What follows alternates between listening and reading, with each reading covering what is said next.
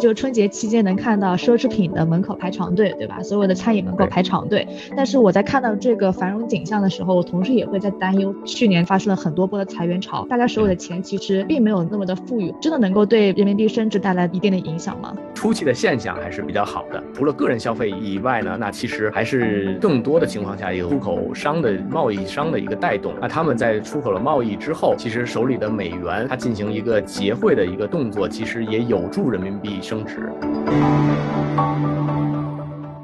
Hello，大家好，欢迎回到北美金视角，我是坐标上海的 Brenda。我是坐标芝加哥的 Alan 今天呢，其实想跟大家来聊一聊外汇的话题。外汇呢，是每个金融投资者或者说是你或多或少都会听大家来讲这两个字，对吧？其实去年我们采访过很多期节目，很多不同的嘉宾也都提到过这个外汇这两个词。比如说我们之前采访过这个关于英国市场的这个教授，呃，他当时其实也跟我们盘点了一下这个特拉斯这个闪电任期的事情。当时英镑应该是对美元曾在去年十月份一度跌到。到了比率大概一点零几吧，一点零三，后来一个月内大概又反弹了百分之十这样。其实去年整个英镑的外汇市场还是挺动荡的，而且我自己也了解，去年四月份的时候，整个的外汇交易量还是非常体量非常的大。今天呢，所以我们也请到了这个资深投资顾问 Roy 来跟我们好好讲一讲二零二二年各个地区不同币种的这个外汇市场表现如何。其实不管你要投资任何产品，或者说要投资这个中资美元债，可能也会受。受到美元或者任何一种币种的影响，所以觉得这个话题啊也是大家应该要关注的。Hello，Roy。Hello，主持人你好。对，能跟我们盘点一下二零二二年发生的外汇市场的大事和整个投资表现吗？好的，谢谢主持人的邀请。那我先简单跟大家回顾一下二零二二年发生了一个什么情况吧。我们也知道，二零二二年是美联储持续大幅加息和缩表的一个大年。那在这个情况下呢，我们看到美国的利率与其他各国的利率的中间的差差距在持续的拉大的过程中，那造成的一个直接的影响呢，就是美国美元货币对于其他货币在全年几乎都处在一个强势升值的一个状态。从二零二二年全年来看的话，我们用以衡量美元对一篮子六种货币的 ICE 美国指数，就是美元指数 DXY 来看呢，全年的美元指数是上涨了约百分之九个 percent，这其实是自二零一五年以来进行的一个最大的涨幅。其实这个最大的涨幅，如果不是第四季度大家对于美联储加息放缓的预期。的一个升温，那其实这个整体来看的话，美国美国货美元货币基本上在全年的涨幅其实是更大的，那曾经一度接近百分之二十八的一个水平，就是因为第四季度大家觉得美联储会进行。一个加息的放缓的一个动作，甚至在二零二三年下半年有一个减息的一个预期，所以才把美元的大幅的一个获利的情况进行了一个回吐，导致二零二二年全年只是累计上涨了百分之九。那这个但虽然只是上涨了百分之九，但是从整个资产类别里面来说，它也是一个最强劲的一个货币的品种。其实您刚刚主要讲了这个美元的这个情况，您对其他币种有什么了解吗？就是能给我们简单盘点一下吗？比如说欧元，呃，或者说是日元等等，嗯。没问题，没问题。呃，首先我们刚才所说的就是一个美国的这个政策的一个大的框架之下，导致了美元是一个强势的一个状态。那在这个不同强势状态下，其实每个国家它还有一些自身的一个问题的存在，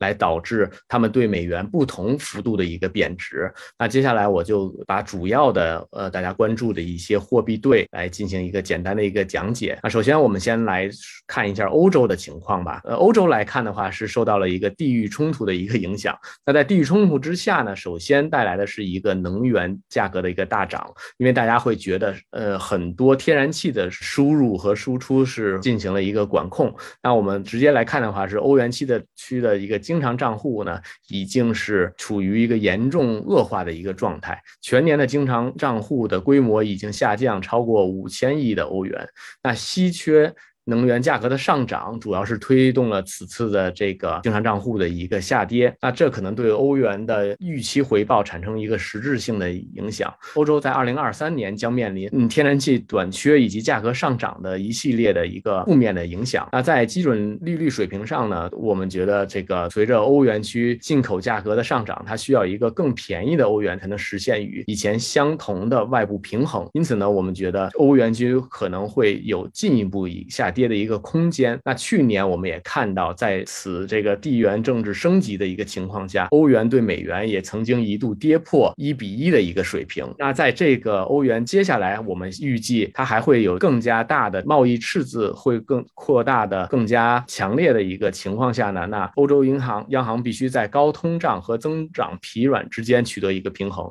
所以我们认为欧元的升值的前景会非常有限。嗯，如果美元今年这个还是保持一个强劲的态度，虽然现在市场会认为美元加息是放缓，美元会逐步的走弱或平稳，但是，一旦要么这个美元的加息的预期比大家市场预期的还要猛烈，或者是地缘政治继续升级的话，那我相信对于欧元的打压会是一个进一步的一个打压，有可能还会再次跌破一比一的一个情况，这是欧元的一个方面。那对于人民币来说的话呢，那其实我们可以看到，人民币在此次的一个贬值的过程中呢，其实相对来说是处于一个比较坚挺的一个状态，但是。最大的一个贬值的幅度，其实还是于去年四月份上海封城开始，再加上各地的一个封城，这个导致了人民币一个加速的一个贬值的一个一个情况发生。但是随着今年全面的复工复产，以及加上全球一个风险偏好的变化，那我们认为人民币今年对美元有机会是有一个反弹的一个过程，也就是。人民币升值的一个趋势，那我们现在也可以看到，在这次春节期间，所有的这个影，无论是影院还是这个餐饮，甚至是地铁的出行率，基本上都是属于一个非常强劲的一个反弹，甚至到了这个疫情前的一个水平。那如果这个水平还可以继续维持的话，那我们相信对于人民币的这个短期的升值还是有很强的一个推动力。Roy，你说的这个现象我是深有体会，因为我人就在上海嘛，就春节期间能看到奢侈品的门口排长队，对吧？所有的餐饮门口排长队。但是我在看到这个繁荣景象的时候，我同时也会在担忧说，啊，这个是不是因为大家被闷了太久了，然后只是产生了一个非常短期的报复性消费，而不会有所谓的长期的？因为说白了，大家的工资没有涨，而且去年裁呃发生了很多波的裁员潮。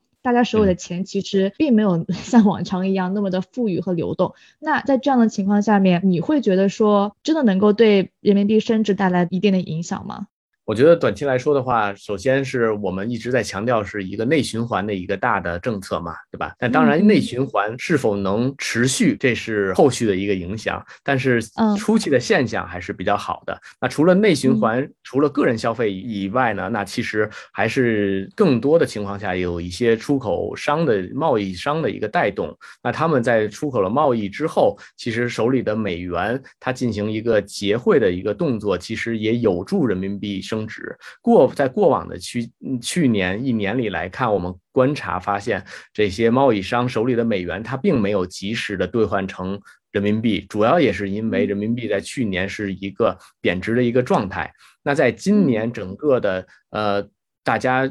宏观预期。美联储会减缓加息，以及中国的 GDP 会这个反弹的一个情况下，那这个再叠加上春节前这些贸易商，他也要把手中的。这个美金换成人民币来支付工资也好，还是支付呃还国内的贷款也好，那其实它还是有这个动力去卖出美元买入人民币。那在这个巨大的一个贸易向下的一个支持，那人民币我觉得在短期内或者说在第一季度升值还是比较有望的。那我们也是看到现在年初到现在，尤其是在春节这段时间，人民币还是处于一个比较大幅的升值的状态。那像你所刚才所提的这个，是否是存在报复性消费的？一个阶段，那我觉得我感觉是的。现在我们面临的都是各个国家对于旅行者的一个比较开放的一个态度，对吧？那大家也都是陆续把自己的边境打开，所以我们也看到很多境外的华人，他是已经已经开始这个报复性消费起来，去周边的国家旅游，对吧？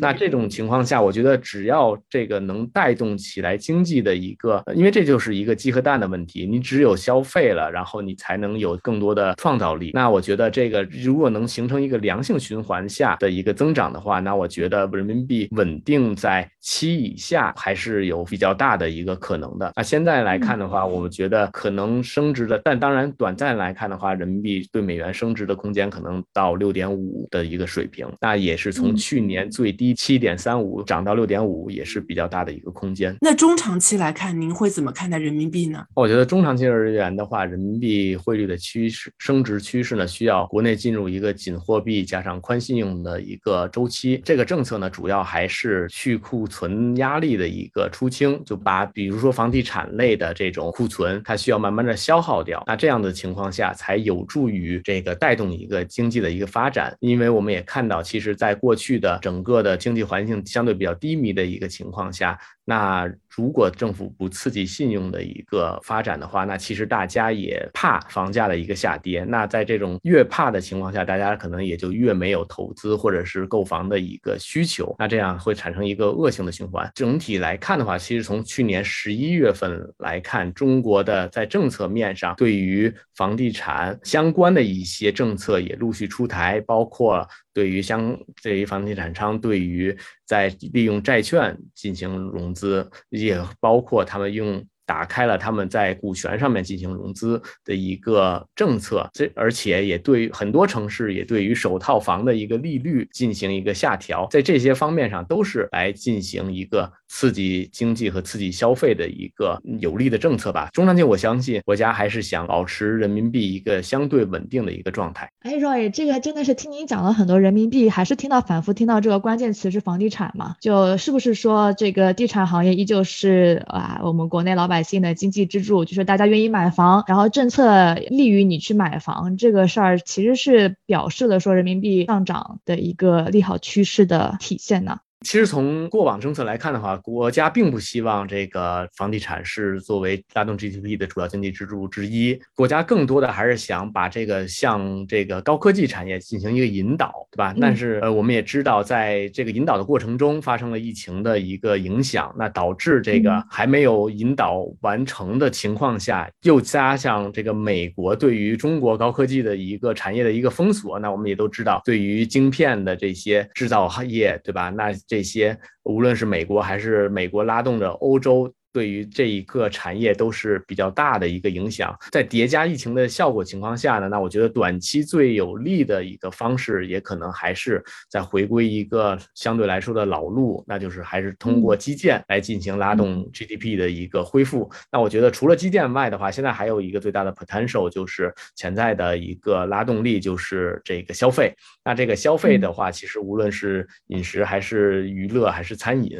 都是比较大的一个驱动力。所以。所以，简而言之的话，我觉得短期内的一个刺激，可能还是得回归到这个传统的一个过往传统行业的一个拉动吧。了解。那我们刚才听您聊了这个美元、欧元还有人民币嘛，那其实还有一个大家老百姓比较接触多的就是日元。那日元市场在过去一年它的表现是怎么样？未来二零二三年我们应该怎么样去看待它呢？嗯，而且日本还在这个新冠非常严峻的时候。举办了这个东京奥运会，就是不知道整个呃经济怎么样呢？好的，日元来说的话，基本上是属于比较特殊的一个领域了。那整个二零二二年，我们看到美日的货币政策处于一个。持续且长期分化的一个状态，美元是拼命的加息，日本是没有一次加息，而且还是在继续维持一个比较宽松的一个利率政策的状态。那我们可以直接反映的呢，就是当时日本央行一直推崇的这个 yield curve control，就是 YCC 的一个政策不变。那在这个整个的这个政策最主导的呢，就是还是让日本的这个货币政策处于一个量化宽松的一个状态。那这样的话，它会与美国的利率的之间的 gap 会越来越大，所以这也是为什么日元会持续的一个贬值。展望二零二三年的话来说呢，那我们也知道日本现任的央行行长黑田他也即将退休，对于他退休之后的政策的一个变化，现在是大家分歧比较大的一一个存在的一个点。那很有强烈的市场的一个呃投资者的大家的判断呢，是觉得这种宽松的货币政策呢会逐渐的存在退出的一个可能性。在现在来看，接任的热门人选之一呢，他以前是这个前财政的官员，那他也一度态度强硬，也曾多次。对日本央行如何退出非常宽松的货出货币政策提出过建议，那再加上这种叠加的一个呃效应下呢，那其实大家对于呃美美元对日元日元走强的一个状态还是有过比较大的一个期待。那但是这个期待呢，也要能花落谁家的话，那其实还是要等着今年这个央行行长的一个换届来进行一个变化。嗯，哎，其实我听说有一种说法，就是日本其实呃内需比较低嘛，然后又很难复苏，他们现在这个货币政策情况会不会导致他们工资也没办法涨，消费呢又很低迷，会不会出现那种就是恶性通胀的情况呢？就像你刚才所说的，他的工资相对比较低迷，那其中主要一个原因是。这个日本在过去的几十十几年都没有一个显著的通胀压力，我们现在也可以看到日本的这个通胀是非常低的。那当然，这个也是从侧面的印证了为什么央行它不愿意去加息，因为它觉得如果加息了之后，它会对于现在本来就很低的通胀会进行一个经济活动的再次的打压。那这也是为什么这个现在的焦点所在嘛。对，但是就是就算它控制的话，其实如果说欧美都在涨，那其实它要进口一些能源啊、资源等进口商品，那价格就是会涨。那其实我觉得这些进口企业，日本的进口企业还是面临挺大的挑战的啊。那再话说回来，您还有什么别的想要聊的货币吗？那我再简单说一下，这个在这个市场上，其实还有一种货币是这个商品货币，我们所称的商品货币，像加拿大和加拿大元和澳元。那这些之所以称之为商品货币呢，是因为它们是属于一个能源的一个呃产量国以及出口国吧。那现在在这二零二三年来说的话，市场持续憧憬美联储进一步放缓加息的步伐，有利于经济的复苏，并带动全球对于能源上需求的一个上升。那在这个我们。也看到这个 WTI 原油的价格也屡刷新高嘛，这几年的屡刷新高。呃，在这样的一个情况下，那围绕着这个大国对于能源需求的消费上升，以及当然这也包括中国是也是一个。呃，这个全球最大的原油消费国，那对于这样的 demand 来说，它是会有迅速的一个恢复的一个状态。那这样子也可以间接的，就是使这些能源的出口国的货币需求是大幅上升的一个状态。所以我觉得，呃，像这种呃商品货币，像加元和澳元，还是在整个经济复苏的情况下，会处于比较相对强劲的一个态势。Brenda 和您聊的比较多的是这个房子的这个影响，这些到底具体来落实下来啊？未来您会觉得这个住房应不应该购买呢？因为我感我看很多呃说法都说近代这个九零后、零零后这个购房意愿 非常的低迷，不知道是不是真的？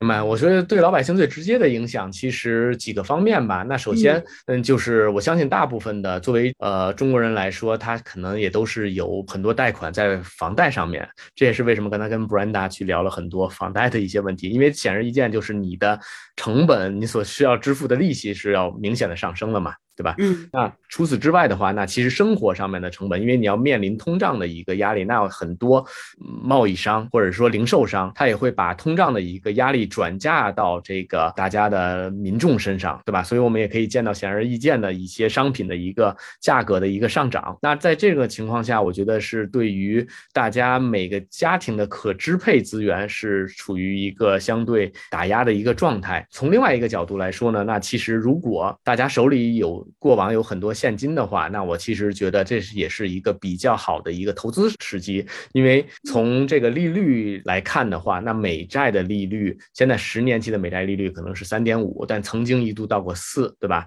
那两年期的美债利率还是都是四以上。那其实对于这种美债来说，美国国债来说，这对于大部分的全球投资者来说，它是属于一个无风险的一个回报。那你这无 无风险的回报都能达到四个 percent 以上，那我觉得这是在过往将近十年也是很少发生的一件事情。那所以说，你作为一个投资来说的话，这种稳定的高回报收益的这种选择也会更多一些。所以我觉得这也是在高通胀的情况下，给民众带来比较好的一个投资的一个来源吧。那至于房子房价会不会跌呢？我觉得是对于我们现状的一个判断。其实我相信去年的话，就在美国政府从二零二零年开始在发钱给大家的情况下，嗯。美国甚至欧洲的房价应该都是一路飙升的一个状态，当然这也是从侧面推动了通胀的进一步上涨。那之所以飙升，那其实大家是为了避免发生一个通胀过猛，产生一个滞胀的一个情况。那这样子情况下，只有这种实物资产才会进行一个保值，对吧？你只有把它买了像房子或者是黄金这样子具有保值属性的资产，你可能才能避免这个现金在你手上每一天都处于一个贬值的一个状态。但是现在的环境来说是处于一个呃与二零二零年相反的一个阶段。对吧？那因为美国现在也不派钱了，也开始是在加息的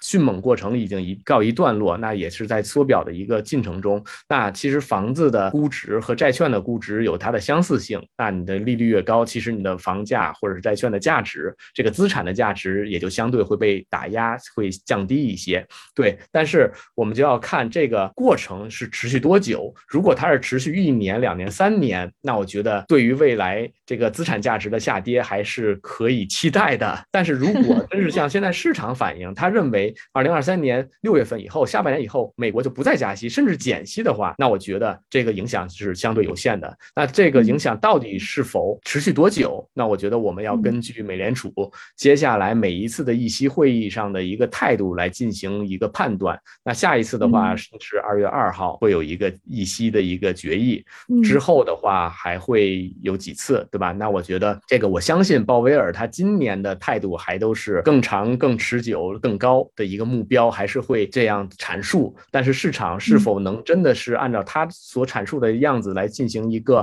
判断，或者是进行一个变化，那让我们拭目以待。嗯，的确是拭目以待，因为在这期节目播出的时候，听众朋友们可能已经得到了二月二号的这个信息的总结。那我们到时候在节目的下方的留言区也欢迎大家跟我们来呃留个言，说一下自己的看法，也来看一下我们这期节目是不是真的说准了，好吗，Roy？好的，谢谢。上一次来跟 Roy 聊的时候啊，讲的是一个比较小众的金融概念，叫中资美元债嘛。那但今天我们聊的是一个所有老百姓平时都会在茶余饭后都会。聊的这么一个概念就是外汇。那今天 Roy 帮我们把这个按照美元、人民币、日元、欧元不同的币种拆分了，以及它过去的两三年内啊，因为疫情，因为各种社会的因素，每个币种产生了一些什么样的变化，也给我们了一些他从他的角度判断说，在今年二零二三年啊，每个币种他们会可能会有一些怎么样的趋势，以及在投资方面，老百姓们啊可能可以做一些怎么样的判断。那再次感谢 Roy 的时间，也谢谢听众朋友们的时间。如果你你喜欢我们的节目的话，欢迎去小宇宙、喜马拉雅、Spotify、嗯 Apple Podcast 来订阅我们的栏目吧。嗯，那我们下期节目再见啦，拜拜，拜拜，拜拜，谢谢大家。跟金视角聊人生，感谢您的收听，请在各大播放平台和公众号上搜索“金视角”，订阅我们的栏目吧。金融的金，事件的事，角度的角，一键三连，从我做起。我们下次再聊。Thank you.